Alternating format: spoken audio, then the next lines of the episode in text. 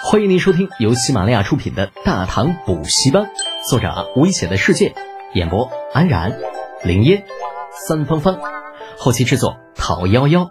感谢订阅。第三百六十五集，准备开战下。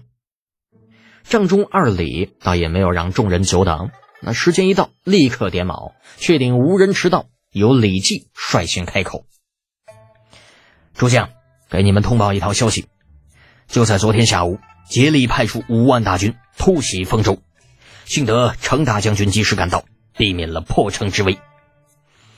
不幸的是，程大将军在阵中受了些轻伤，被突厥人一剑伤了手臂。什么？竭力竟然如此大胆！哼，这贼错鸟，死到临头竟还敢搞事！大总管，请给直下一支偏师，直下定取竭力狗头，为程大将军报仇。大总管。什么时候进宫？您下令吧！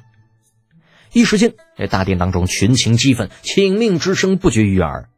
唯独何干成机啊，耷拉着脑袋，一声不吭。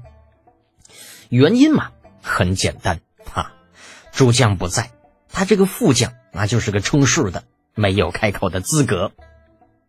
就在何干成机装傻充愣的时候，啊，李靖却是找上了他。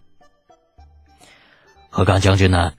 你们信封军是最先到的，应该比较了解这边的情况吧？呃，何敢乘机被点到名字，立刻从人群中走了出来，正色道：“回大总管，据我们了解，今年的漠北比往年冷的要早半个月左右，之前又降了一场接连数日的大雪，导致突厥人对这个冬天的准备略有不足，很多部落都是人心惶惶。”嗯。李靖点头，人心惶惶，好啊！人心惶惶，抵抗的心思就会弱一些，打起仗来也能容易许多。想了想，又继续问道：“关于定襄城，你们了解的有多少？”回大总管：“定襄城守军并不多，人数大概在五千左右，在定襄城周围大概有大小部落十余个。不过，不过什么？”李靖面色微沉。他最讨厌的就是手下回答问题吞吞吐吐。何干乘机不知是想到了什么，脸上闪过一抹古怪的神情，舔舔嘴唇道：“不过那些部落大多都是我们的人，他们很欢迎我们打过去。”什么？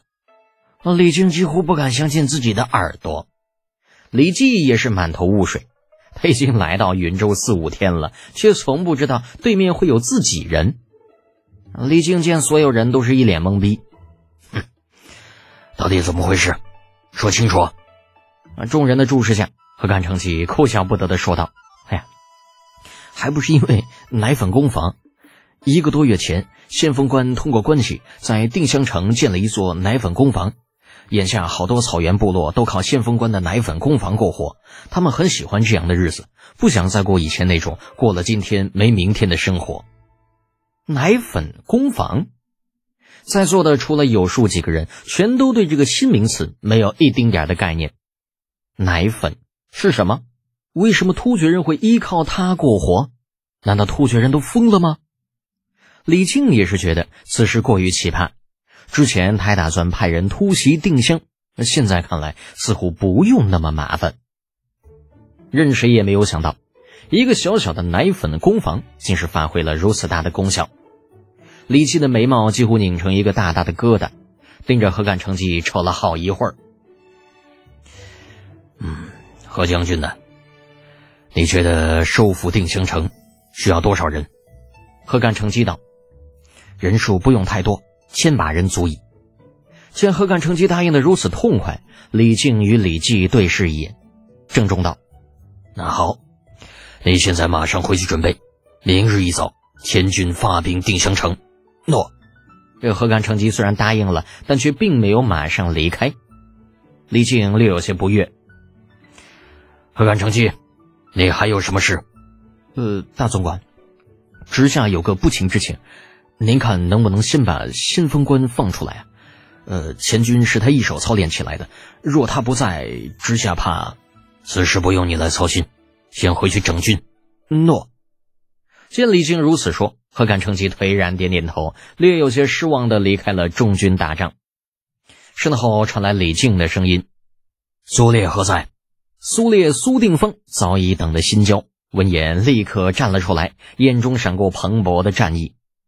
自从被李二重新征召入伍，这苏烈就期待着能够有一场战争让自己一展所长。如今机会终于来了，李靖很是满意苏烈的态度，嘴角微微翘起。明日我与你三千骑兵，负责接应前军。若战事不利，你可伺机而动。诺，直下领命。对于李浩率领的先锋军，那别说李靖、李绩这些个老帅，就算苏烈都没有放在眼里。就太子六帅出来的军卒，拿来摆摆样子，或许不错。真上了战场，能不被吓尿裤子就不错了。至于所谓的火枪，那没有经过战场的检验，谁知道能不能派上用场呢？安排好两员出阵的大将，李靖又看向身边的老友：“老公啊，定襄之战非同小可，关系到我军士气，你可还有什么补充的？”虽然李靖说的客气，但是李靖并未让自己表现的太过特殊，从善如流的站起来。一切听大总管安排。既然这样，那便由茂公率领一万步军驻防云州，以防竭力偷营，可好？直下遵命。接下来，让李靖又安排了一番出征事宜，比如定襄城若是打下来如何如何，打不下来又如何。等到一切公事全部处理完，天色已经暗了下来。中军帐外早有亲军准备好战马，只等议事完毕，李靖以最快的速度出发，直去云州城。李浩坐牢这几天，那差点被闲出屁来。无所事事的情况下，让人去城里找木匠弄了副麻将出来，每日里那只管拉着狱卒摆长城，一把十文钱，输了算他的，赢了狱卒拿钱走人。那钱不多，就是图一乐，有个输赢总比打脸皮要强，不是？那定襄道大总管来到大牢的时候，正好赶上李浩胡牌啊，远远的就听到木牌落到桌上的声音，同时还有一个声音高叫着：“五桶，胡了啊，给钱给钱，快给钱！”李靖哪能听不出自己儿子的声音呢？当下勃然大怒，不管云州刺史程文乐的阻拦，大步冲进了牢中。逆子，老夫今天非打断你的腿不可！李浩哪里想得到，老头子来的如此之快呀！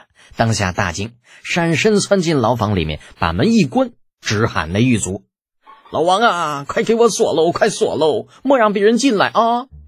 然而那狱卒此时哪里敢动半分呢？李靖一声逆子，再加上李浩的反应，傻子都知道来的是谁。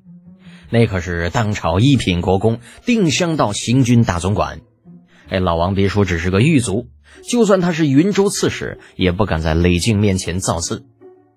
小李浩见牌友老王已经指望不上了，又开始跟爹讨饶：“ 嗯，爹，爹你别激动啊，孩儿被关起来也是事出有因，这都是李靖那老家伙他不念旧情，公报私仇，您可千万别听他的一面之词啊。”卤水点豆腐，一物降一物。眼见平日桀骜不驯的李浩，在他老爹面前就跟耗子见了猫似的。程文乐心中好笑之余，不忍见他们父子相残，就招呼众狱卒，连同李靖的亲卫啊，集体退到大牢的外面，并且用一把大锁将牢门死死的锁住。哎，至此，里面发生的一切都与他人再无任何干系。本集播讲完毕。安然，感谢您的支持。